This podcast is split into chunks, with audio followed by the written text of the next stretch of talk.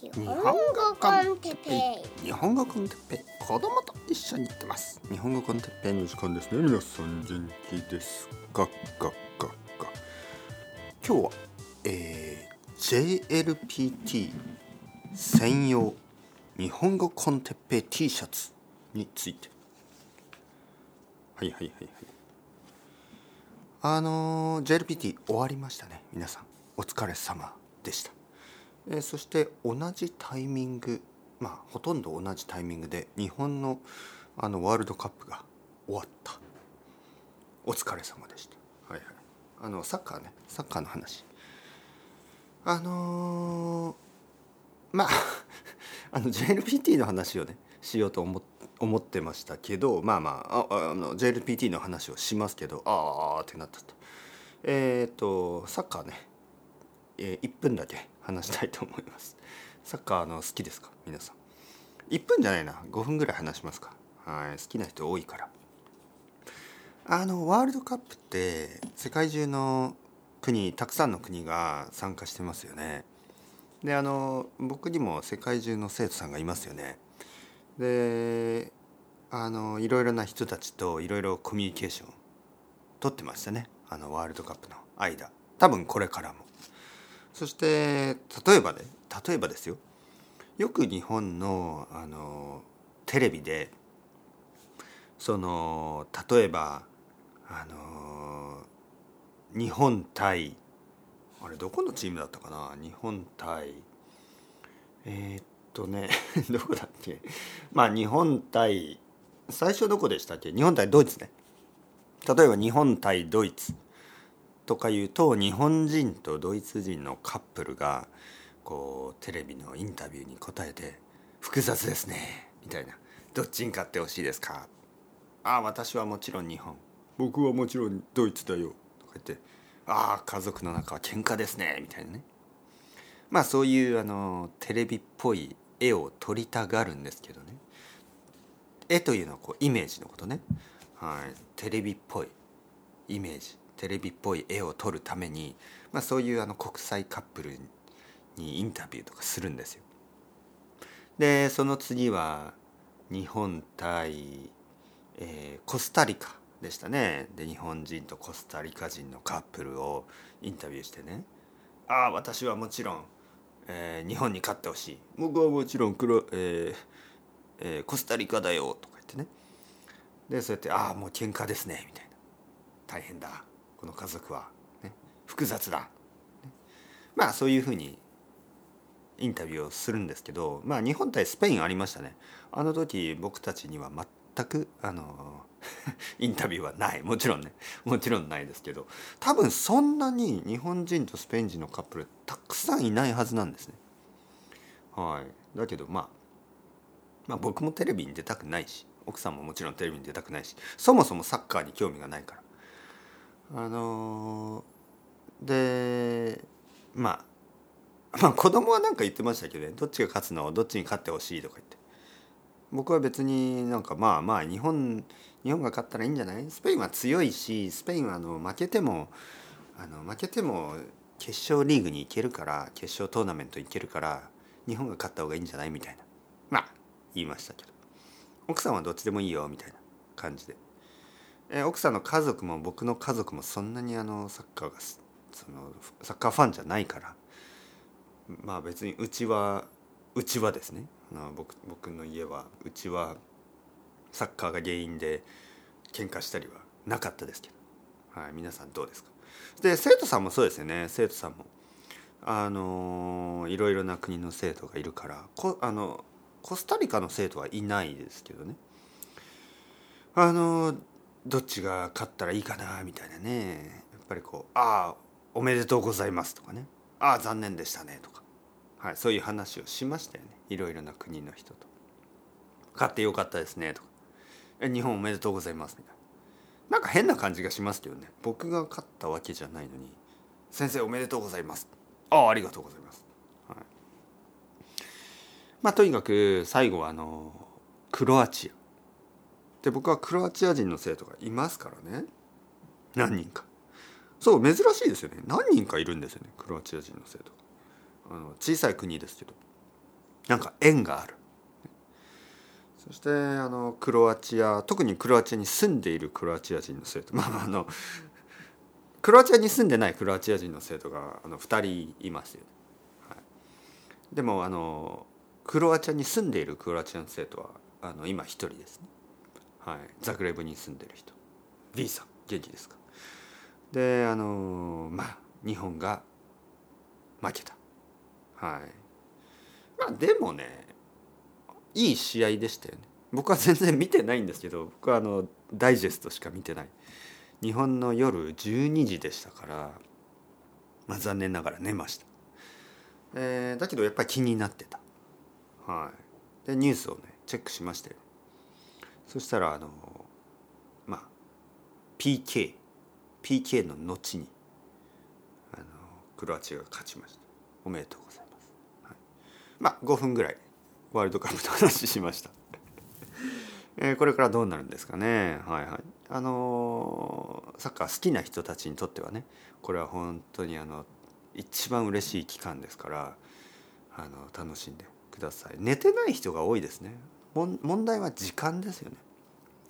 時間がほとんどの国にとってあのまあまあ日本とかにとっては結構大変ですよね。だけどサッカーが好きな人は眠るよりも睡眠よりもサッカー。はい。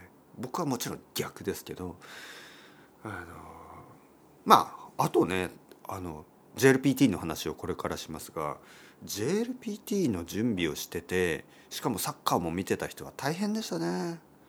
4年に1回ですけどかぶってしまいましたね。JLPT とサッカーの期間が。だからサッカーを見ながら JLPT の勉強しながら大変だったと思いますがよく頑張りました。というわけでこれから JLPT の話に変えたいと思います。お疲れ様でした皆さん。JLPT 素晴らしい。あの頑張りましたよ。まあとにもかくにも終わり。これでまたあの毎日のルーティンに戻りました。え昨日ある生徒さんですねアメリカ人の生徒であのちょっと1週間ぐらいはなんか休みたい気がしますって言って言ってたんですけどあのまあ日本語の勉強ね。でも僕が言ったことがですねあのもちろん教科書の勉強とか JLPT の対策とかはもうしなくて大丈夫ですが少なくとも最低でも日本語をまあポッドキャストで大丈夫なんで1日20分ぐらいはあの1週間聞いてください。と言いました。いつものようにね。その理由はやっぱりあの全然何もしない日本語から完全に離れてしまうと1週間だとしても結構その感は落ちてしまう。それをキープするためにはその日本語能力をねキープするためには本当にちょっとでもいいんで毎日やっぱり日本語のインプットを続けるということです。20分だけでいいです。20分だけのいつもの日本語コンテッペルーティンだけで少なくとも日本語の筋肉が極端に落ちることにはならないと。それぐらい効果がありますからあの少なくともあのポッドキャスト聞くようにしてください。もしできるならあの漫画を読んだりとか、まあ、小説を読んだりとかあの YouTube でもいいですけど日本語のリーディングやあのリスニング、ね、インプットは楽ですからあの続けてください。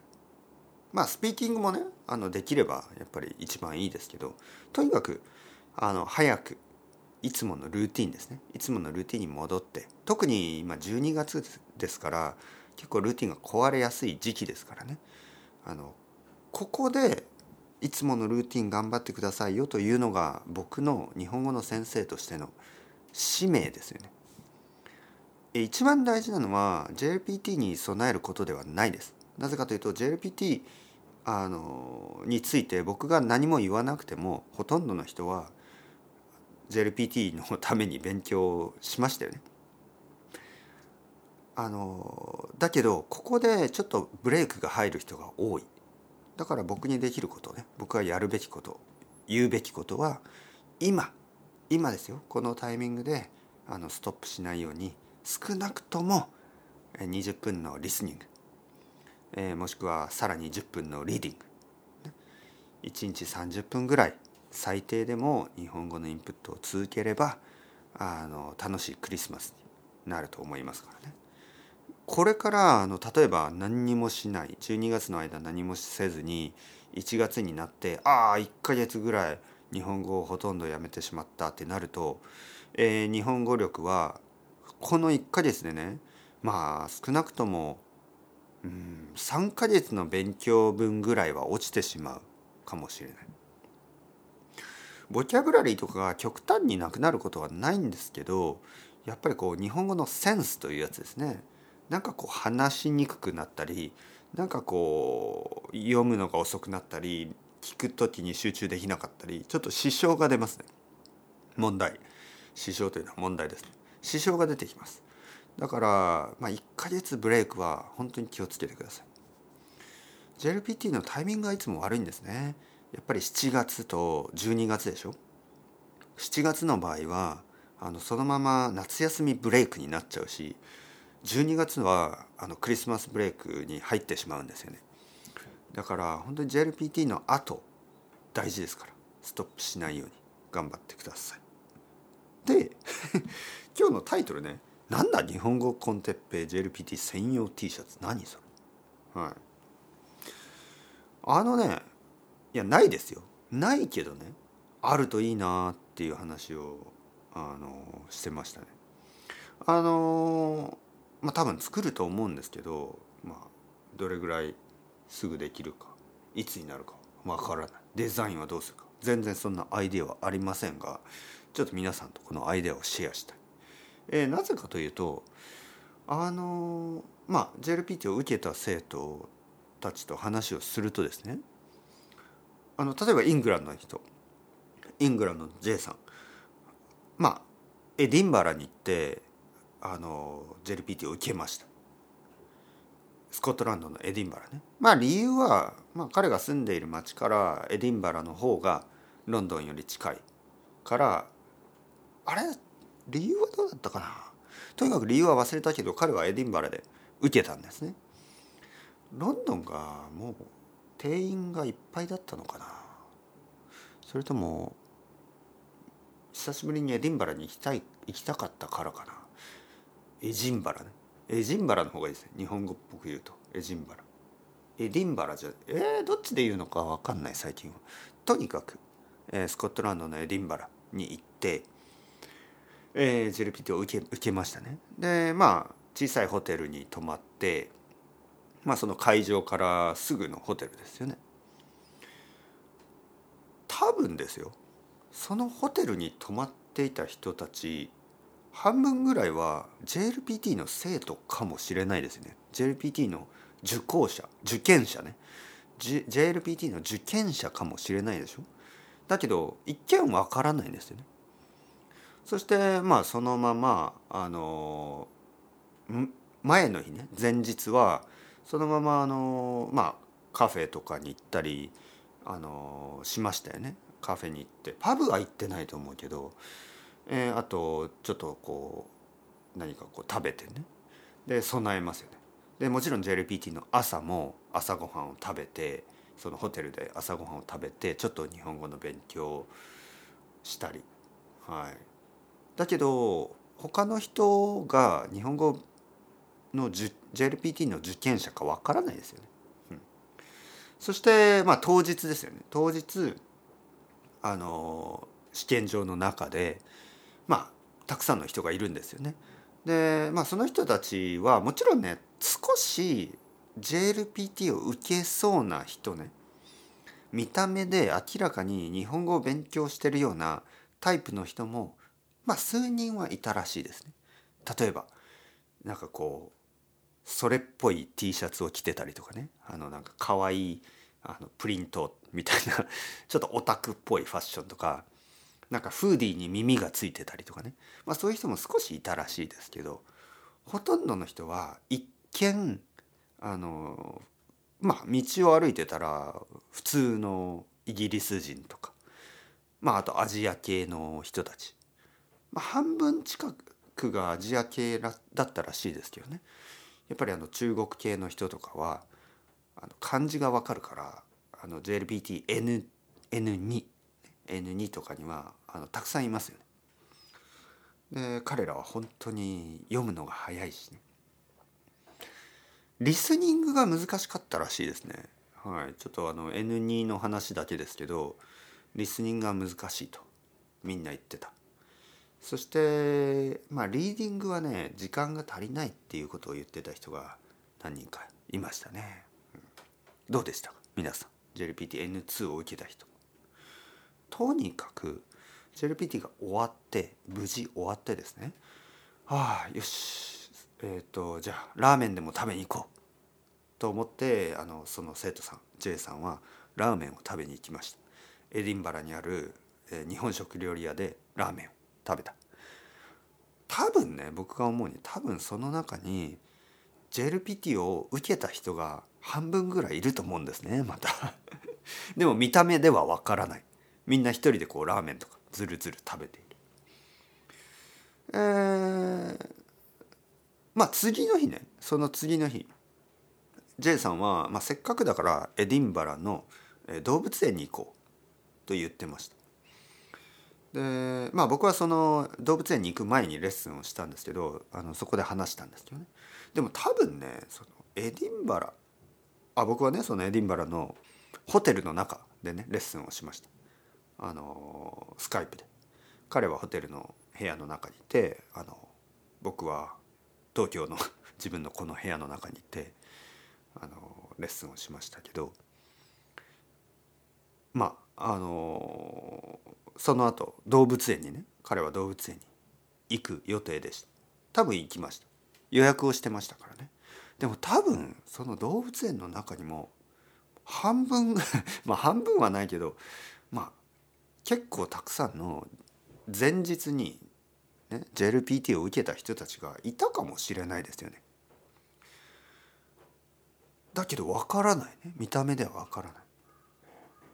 それで僕はね JLPT T シャツが、まあ、JLPT T シャツというとあのオフィシャルになっちゃうんで違うんですけど日本語コンテッペ JLPT 専用 T シャツね例えば JLPT を受ける時に着てほしいような T シャツがねあれば、まあ、例えば JLPT の前の日とかにあのまあカフェとかパブとかにいても「ああなたも JLPT 受けますか?」みたいなね、まあ、そういういいあの機会が生まれるでしょ。